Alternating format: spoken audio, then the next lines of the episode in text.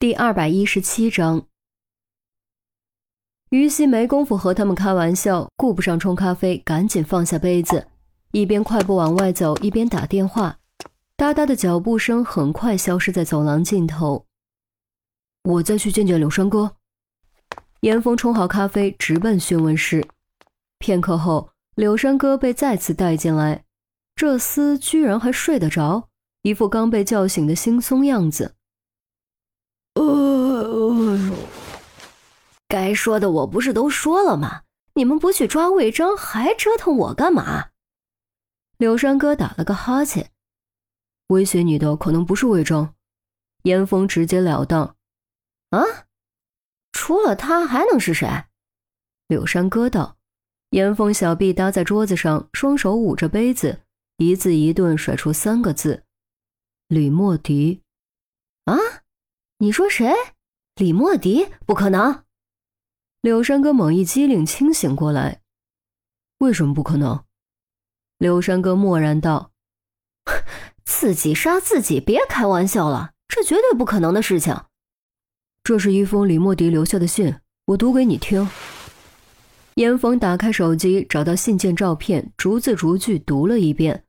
柳山哥听完愣了一会儿，随即突然笑了出来。嘿嘿，开什么玩笑？这绝对不是李莫迪写的。凭什么这么说？你对李莫迪又有多少了解？严峰反问。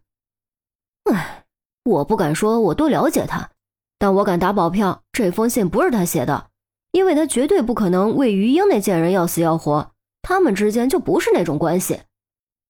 柳山哥的语气笃定无比。严峰蹙眉，不是那种关系。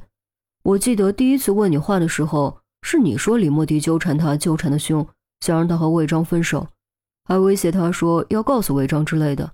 你不会不记得了吧？哎呀，当然记得，但我又没说李莫迪纠缠他是因为爱他。你自己想想，如果李莫迪真的爱他，那么长时间他们俩的关系为什么没有更进一步？李莫迪好歹也是我们老板。于英那贱人傍上富二代之前，只要李莫迪开口，他能不答应？可能吗？严峰心头微动，接着说：“反正要我说，李莫迪不让他走，是怕台柱子跑了影响人气。你想啊，有多少观众是冲着于英来的？那海报上简直恨不得把他那两盏大车灯给跳出来。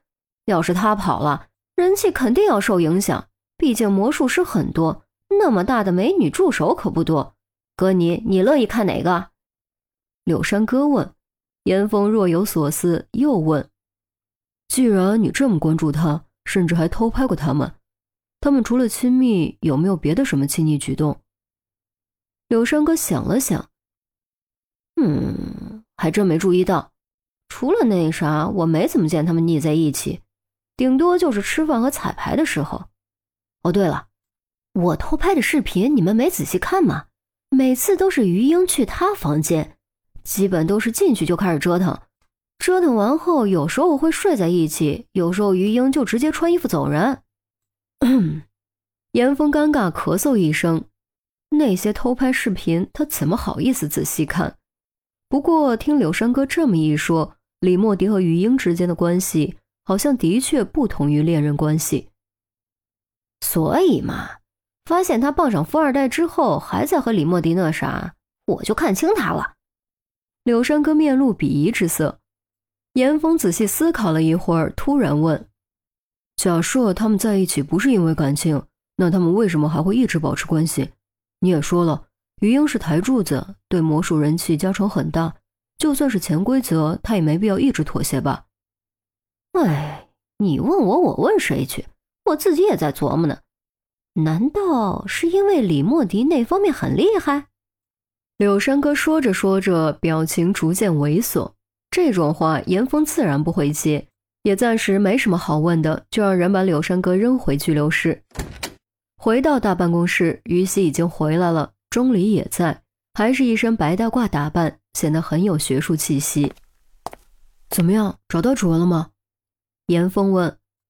找到了六组指纹，经过数据库匹配，其中三组是收发人员，一组是收发室的张大爷，一组是小王，还有一组正是李莫迪。自然没有别的指纹了。没，为什么这么问？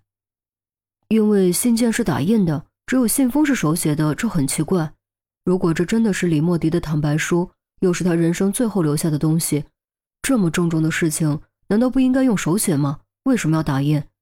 真要打印的话，直接发邮件，设置一个定时发送，不是更方便吗？嗯嗯嗯。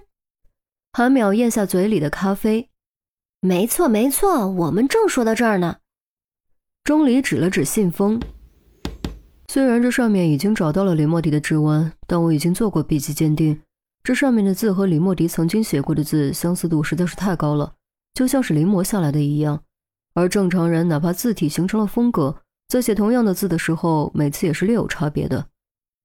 严峰眼前一亮，能确认这封信是伪造的吗？还不能，但可能性很高。如果真是伪造的，你们需要找到一个能够让信封粘上李莫迪指纹。并且能够掌握他过去的书写资料，从而进行模仿的人，钟离道。其余几人都在思考这样一个人会是谁，严峰却直接蹦出一个名字：于英。于英。韩淼和郑月都吃了一惊。你怎么会怀疑到他身上？于西问。整个案件中，被灌醉当诱饵、被偷拍、被报复、被怀疑，于英都是受害者的形象。是一个可怜的无辜的女人，无论怎么想也不应该怀疑到她身上。严峰将刚才和柳山哥的谈话内容复述了一遍，众人听后面面相觑，都感觉有点不可思议，同时又有点如梦初醒的感觉。一直以来，对案件的调查都是建立在于英和李莫迪感情甚笃的基础上，于英和李莫迪的过往都是从于英的回忆中得知。并由此延伸出感情纠葛导致的作案动机。可是现在，严峰和柳山哥的这段对话直接对这个基础产生了质疑。虽然还不至于掀翻，但诞生了一个截然不同的思考角度。